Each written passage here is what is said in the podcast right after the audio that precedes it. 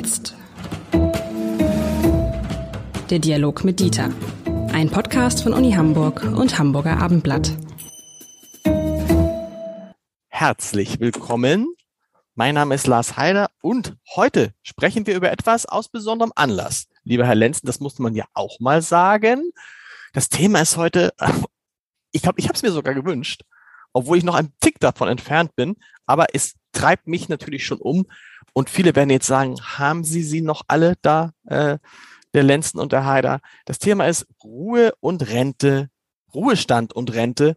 Was soll das eigentlich? Wobei wir die Rente an sich, ich meine jetzt nicht die, das Geld, sondern ich meine die Frage, ist ein Leben ohne Arbeit eigentlich vorstellbar? Und ich will dann als derjenige, der ein Tick jünger ist, einmal kurz sagen, ähm, wenn ich das so in meinem Umfeld beobachte, Menschen, die in Altersteilzeit zum Beispiel gehen, da stelle ich fest, ja, es gibt welche, die gehen in Altersteilzeit und dann machen die nichts mehr. Das gibt es. Aber in der Regel ist es so, die, die in Altersteilzeit gehen und dann nichts mehr arbeiten, also die aufhören zu arbeiten und zu sagen, jetzt genieße ich mein Leben, was immer das auch bedeutet, ähm, mein Eindruck ist, die sind nicht so glücklich und zufrieden. Und mein Eindruck ist die, die weiterarbeiten, die bis ins hohe Alter weiterarbeiten. Lieblingsbeispiel ist Klaus von Donani, der ist jetzt weit über 90, wirkt wie ein 70-Jähriger ähm, und ist, glaube ich, sehr diszipliniert. Helmut Schmidt war auch so einer, aber auch in seinem Umfeld findet man ja ganz viele Leute,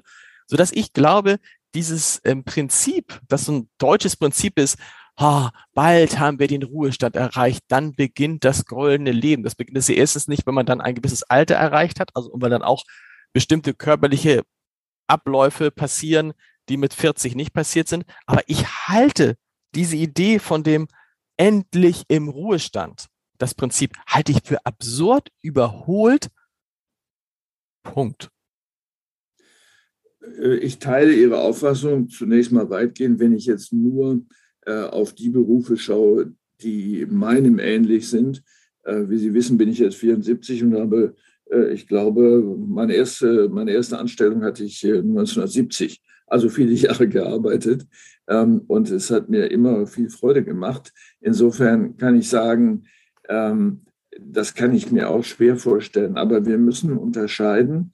Ähm, und Sie kennen mich ja, ich versuche ja immer, solche Unterscheidungen zu treffen zwischen Tätigkeit und Berufstätigkeit.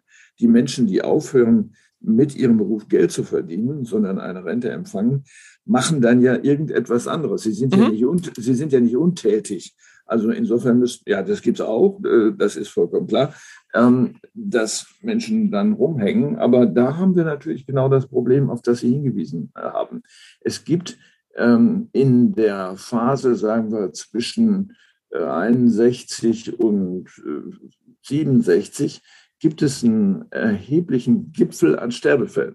Das heißt, ähm, wenn ein Aussteigen aus dem Beruf, das ist ja zu verschiedenen Zeitpunkten der Fall, wie ein, ein Bruch stattfindet, ist das Risiko, äh, das nicht zu überleben, groß. Äh, das heißt, die Krankheitsneigung wächst. Also warum eigentlich? Gibt es da, gibt's da eine Erklärung für, warum ist das so? Also ich habe mich selber damit, äh, das ist viele Jahre her, beschäftigt und glaube, dass es zumindest einen Faktor gibt, den wir unterschätzen. In der traditionellen Gesellschaft gab es äh, ein Lebenslauf, der in viel mehr Teile gesplittert war als unserer. Unserer ist ja heute, sagen wir mal, vielleicht in zwei, drei Abschnitte äh, gegliedert. Das ist Kindheit und Jugend, dann äh, Verehelichung, selber Kinder haben und so weiter und dann und Beruf haben und dann kommt schon der Ruhestand. Die traditionelle Gesellschaft hatte zwölf solcher Phasen und zwischen diesen Phasen gab es immer Übergänge.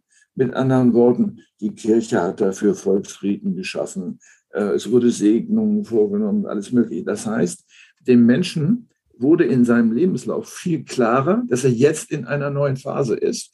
Ähm, ich habe das so formuliert, dass ich gesagt habe, man wird im Grunde getötet als der Mensch der Phase 1, um als Mensch der Phase 2 wieder zu entstehen. Mhm. Das haben wir nicht mehr.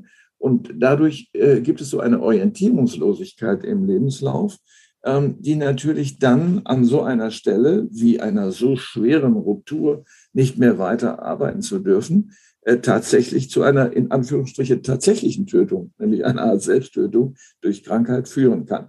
Das ist eine anthropologische Betrachtung. Es gibt natürlich auch medizinische Faktoren, da will ich aber nicht deletieren, weil ich kein Mediziner bin.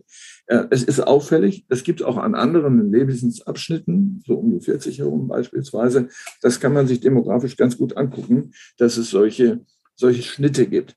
Insofern äh, kann man nur sagen, Vorsicht, vor solchen Rupturen und damit sind wir natürlich bei unserem Thema, ist das eigentlich schlau, mit einem Mal aus dem Beruf herausgeworfen zu werden oder selber auszusteigen? Also auch von diesem, auch von diesem Prinzip von, genau, von diesem, dieses Prinzip von jetzt auf eben. Ne? Das ist ja so, als ob du irgendwie ja. die ganzen Tag Vollgas, Vollgas, Vollgas und dann äh, ne, am, am Donnerstag noch Vollgas und am Freitag jetzt bin ich im Ruhestand. Was mache ich jetzt? Also das ist ja auch dieses, da wäre ich sehr da, gespannt dabei gewesen. Ähm, wie Angela Merkel sich das sozusagen abtrainiert hat, wenn du eben noch eine der mächtigsten Menschen der Welt bist und permanent mit Terminen und Entscheidungen betroffen, äh, befasst bist und am nächsten Tag so ist das nicht mehr. Ich habe gesehen, am ersten Tag bei Angela Merkel, die ist morgens aufgestanden, hat ihre, hat ihre Tasche genommen und ist nochmal in ein Büro, also jetzt in ihr neues Büro gefahren, hat also weitergearbeitet. Alles andere wäre wahrscheinlich sogar, ich bin auch kein Mediziner, aber aus medizinischer Sicht nicht ungefährlich, ne? wenn du sozusagen deinen Rhythmus von einem Tag auf den anderen komplett änderst. Der Körper ist eine Bewältigungsmaschine und sie ist eingestellt auf die Bewältigung von etwas. Und wenn dieses etwas nicht mehr da ist, läuft sie leer. Das ist wie bei einer Wasserpumpe. Wenn kein Wasser mehr da ist, ist sie innerhalb von wenigen Minuten kaputt. Mhm. Ähm, also mit anderen Worten, äh, wir brauchen solche Überlappungen äh, zwischen dem einen Tun und dem anderen Tun, nicht im Nichtstun. Das ist keine Alternative. Solche Überlappungen, damit der Körper sich an eine neue Herausforderung äh, gewöhnt. Ich darf ausnahmsweise äh, über mich selber reden. Wie gesagt, ich scheide in ein paar Monaten aus und ähm, habe aber jetzt angefangen, mich mit dem Schreiben neuer Bücher zu beschäftigen, mhm. dafür Konzepte zu machen oder neue Formate, so wie dieses, was wir hier machen, äh, zu entwickeln. Das heißt, dass man sagt, was habe ich an vielleicht an Kompetenzen, aber vor allen Dingen auch an Lust äh, zu machen. Und da wächst man dann wieder neu hinein. Das kann man nur jedem raten, aber das kann natürlich nicht jeder tun. Wenn ich auf einer Baustelle unterwegs war, 30, 40 Jahre, äh, oder einen anderen schweren äh, körperlichen Beruf gehabt habe, dann wird das natürlich komplizierter und dann ist der Körper unter Umständen auch schlicht kaputt. Und äh, so ein Ratschlag wie der, den ich gegeben habe, ist ein, einer für eine privilegierte Klasse, zu der wir gehören. Aber, aber ist, da, wir, ist, ist das, dass wir ist, am Schreibtisch arbeiten können. Ne? Ja, aber ist das so? Das ist ja, ist das so? Also, ich könnte Ihnen jetzt aus meinem direkten Umfeld Menschen erzählen, Ärzte zum Beispiel. Das ist ja auch teilweise eine harte, also wirklich sehr harte körperliche Arbeit. Und da trifft man Ärzte äh, zuletzt ein, der mit äh, Anfang 70 noch komplett im, im Geschäft ist, von morgens sieben bis äh, abends 18 Uhr in seiner Praxis steht, zweimal die Woche noch operiert, noch Vorträge hält und so weiter. Äh, ein Maurer habe ich getroffen, der jetzt mh, hm, Anfang 70 ist, der sagt, na klar, ich kann nicht mehr jeden Tag meinen Job machen, aber wenn ich Lust habe, zwei, dreimal die Woche und dann gehe ich und dann ist ja das Tolle auch, ich bin jetzt nicht mehr unter Stress ich kann mir jetzt Zeit lassen, die Mauer, äh, die Mauer zu mauern. Bis hin finde ich ja zu solchen Leuten wie Joe Biden, da würden wir doch jetzt beide sagen, das ist ja ein Job, der ist körperlich und geistig am Anschlag. Gerhard Schröder hat neulich gesagt, wenn man Bundeskanzler ist, dann kann man froh sein, wenn man sechs Stunden Schlaf kriegt. Das muss aber auch reichen, so. Mit anderen Worten, es geht, und das ist ja die Frage, ob das eine von dem anderen abhängt. Sie haben es gerade gesagt, wenn man den Körper immer weiter fordert, wenn man ihn immer wieder vor neue Herausforderungen stellt, Körper und Geist, dann kann er damit auch wachsen und dann kann man ja länger aktiv bleiben. Wenn man aber aufhört, das zu tun, gezwungenermaßen und sich dann aufs Sofa setzt und sagt, was kommt wohl jetzt noch, dann ist doch relativ sicher, dass der Körper den Anforderungen, die das Leben an ihn stellt, und sei es nur aufgrund des Alters, in relativ kurzer Zeit nicht mehr gerecht werden wird. Ja, äh, dem stimme ich zu. Und wir können das beobachten, bei einer Gesellschaft, äh, wo die Verhältnisse anders sind, nämlich der japanischen Gesellschaft. Äh, ab und zu kann man äh, Filme im Fernsehen oder woanders sehen, wo ein, ein Filmemacher dann sagt, die armen, alten japanischen Menschen, die müssen noch arbeiten, so gering ist die Rente und der ist mit 80 noch in der Küche und kocht äh, Udon-Nudeln. Ähm, das ist eine bescheuerte Sichtweise, mehr fällt mir dazu nicht ein, äh, denn diese Menschen müssten unter dem Gesichtspunkt betrachtet werden, sind sie eigentlich glücklich in der Lage, machen sie das gerne und nicht unter dem Gesichtspunkt tut das weh. Äh, natürlich ist das einer, aber jetzt das nur festzumachen an der Materialität ist eine Verkürzung. Und das eine ist sozusagen der eigene, der eigene Gesichtspunkt, wie fühle ich mich als Älterer. Das andere ist, bin ich nützlich? Ähm, und ich glaube, das ist etwas, was äh, unterschätzt wird. Mhm. Äh, übrigens jetzt nicht nur im Bereich von Politik und intellektuellen Berufen, sondern auch woanders. Äh, man nennt das Betriebswissen. Das heißt, kluge Betriebe, auch größere Betriebe, ähm, scheuen den Augenblick, wo jemand mit dem Betriebswissen in die Rente geht. Denn wie will man das machen, dass dieses Betriebswissen übertragen wird? Damit ist nicht gemeint, wo die Maschine steht und wo der Knopf ist, sondern die Tricks, die man braucht, um dieses Ding im Gang zu halten, das ist schlicht Erfahrungswissen. Äh, aber jetzt auch natürlich in solchen Berufen, wie wir sie haben, im viel größeren Umfang. Deswegen gibt es die Unterscheidung äh, in der Psychologie zwischen sogenannten kristallinen und fluiden Intelligenzstatus. So. Und man kann sagen, dass die Älteren ähm, in der Regel eher kristallines Wissen haben. Das ist, wenn Sie so wollen, kristallgewordene Erfahrung und natürlich auch Gelerntes, äh, auch, auch formal Gelerntes, was nicht weg ist. Das äh, verschwindet nicht wieder. Ältere Menschen haben zwar ein Problem mit einem Kurzzeitgedächtnis, aber nicht mit dem Langzeitgedächtnis. Und die fluide Seite, das heißt, man lernt dazu, man lernt dazu, äh, ist deswegen dann auch sehr flexibel.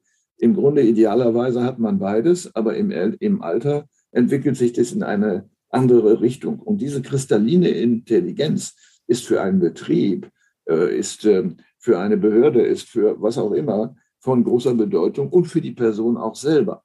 Und wenn man dann schaut, was das für einen selber bedeutet, dann merkt man, äh, dass dieses Erfahrungswissen auch Gelassenheit verschafft. Mhm. Ähm, das heißt, ich habe das doch schon siebenmal erlebt.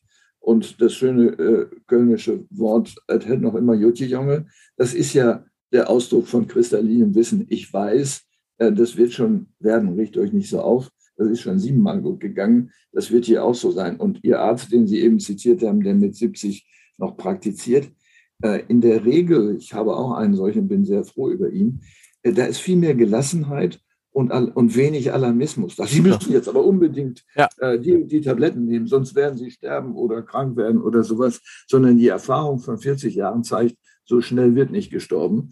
Äh, und man muss äh, das auch mit Gelassenheit betrachten. Aber das ist, das ist ein, das ist ein guter Punkt. Und ähm, wenn wir über diese, diese Fixierung, die ja in Deutschland hart ist, auf diesen, äh, man hat ja, man hat ja so ein Renteneinstiegsalter, wo man weiß, wenn ich 65 Jahre und sieben Monate und fünf Tage bin, dann beginnt die Zahlung meiner Rentenkasse.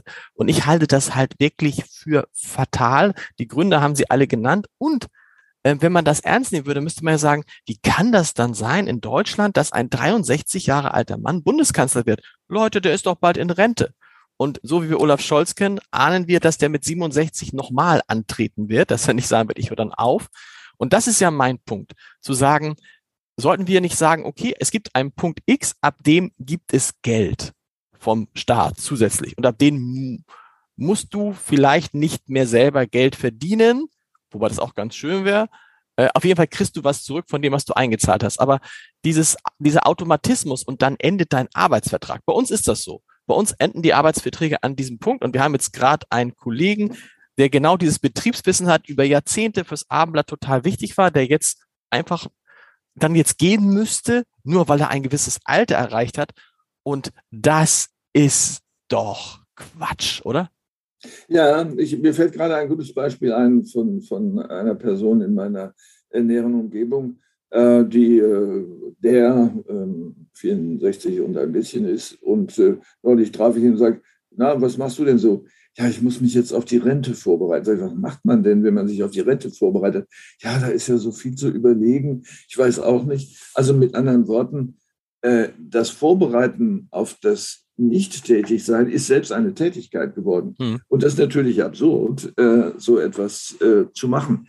Ähm, die Einführung der Rente, das dürfen wir ja nicht übersehen, ist ein Ergebnis des letzten Drittels des 19. Jahrhunderts, als die Menschen 16 Stunden im Bergbau gearbeitet haben äh, und sie einfach schlicht fertig waren mit der Welt und zwar viel früher. Hm. Und es ist eine große, große Errungenschaft, dass man diese Menschen darin unterstützt hat, am Leben zu bleiben. Aber wir haben ja jetzt ganz andere Verhältnisse.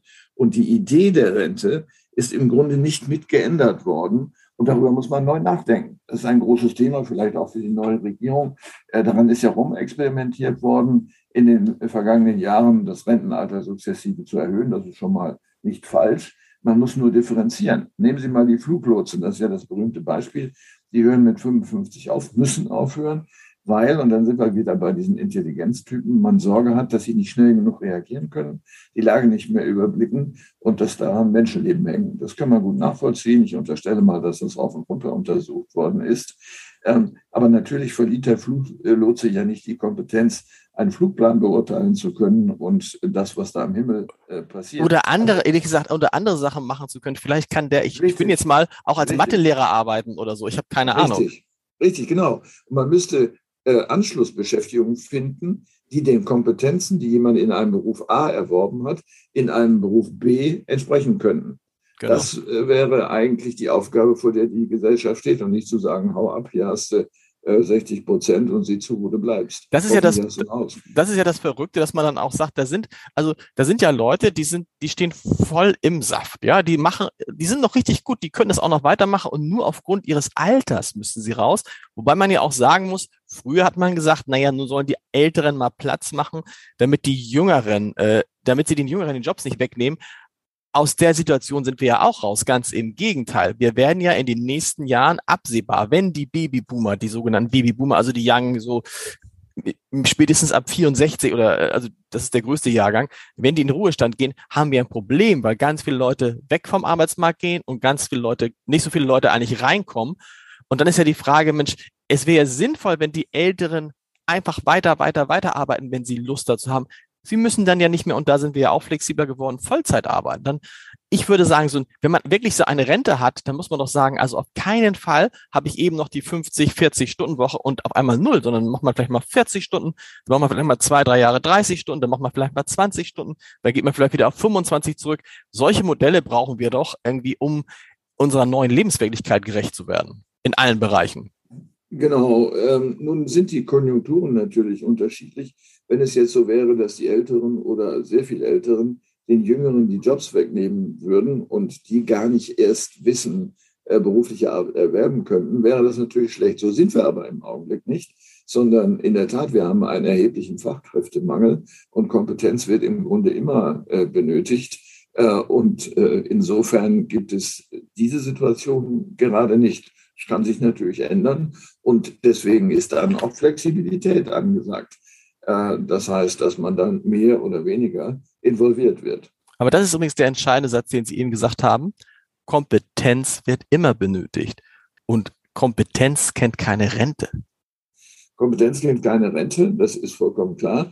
Kompetenz im medizinischen Sinne kann natürlich sich abbauen. Denken Sie an, an Demenzvorgänge. Es gibt Menschen, die schon sehr früh, schon mit 50, äh, solche Erscheinungen zeigen aber die dürfen wir nicht zum Muster des alt und nicht mehr ähm, arbeitsfähigen äh, erklären. Als äh, ich Kind war, war es klar, dass jemand, der 50 ist, vielleicht graue Haare hat, dass das im Grunde ein Greis ist. Das ist ein ganz alter Mann, da muss man vorsichtig sein und so weiter.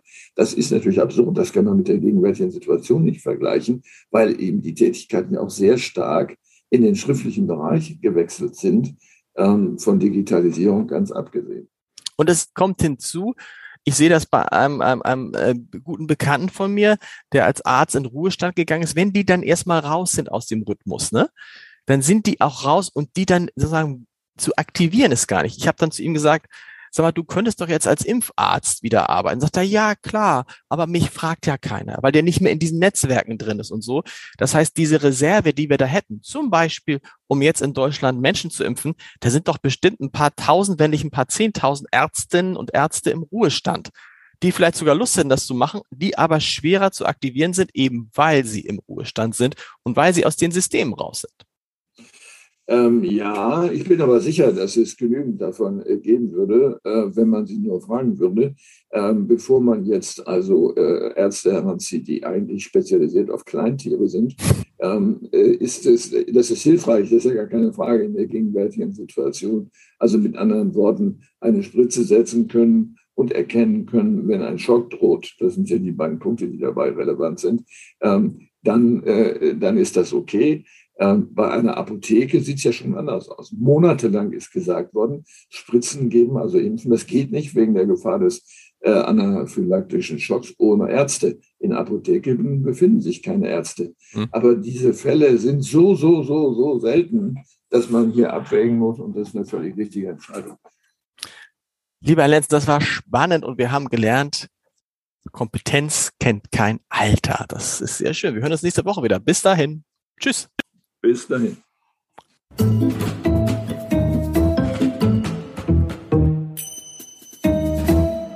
Weitere Podcasts vom Hamburger Abendblatt finden Sie auf abendblatt.de slash podcast.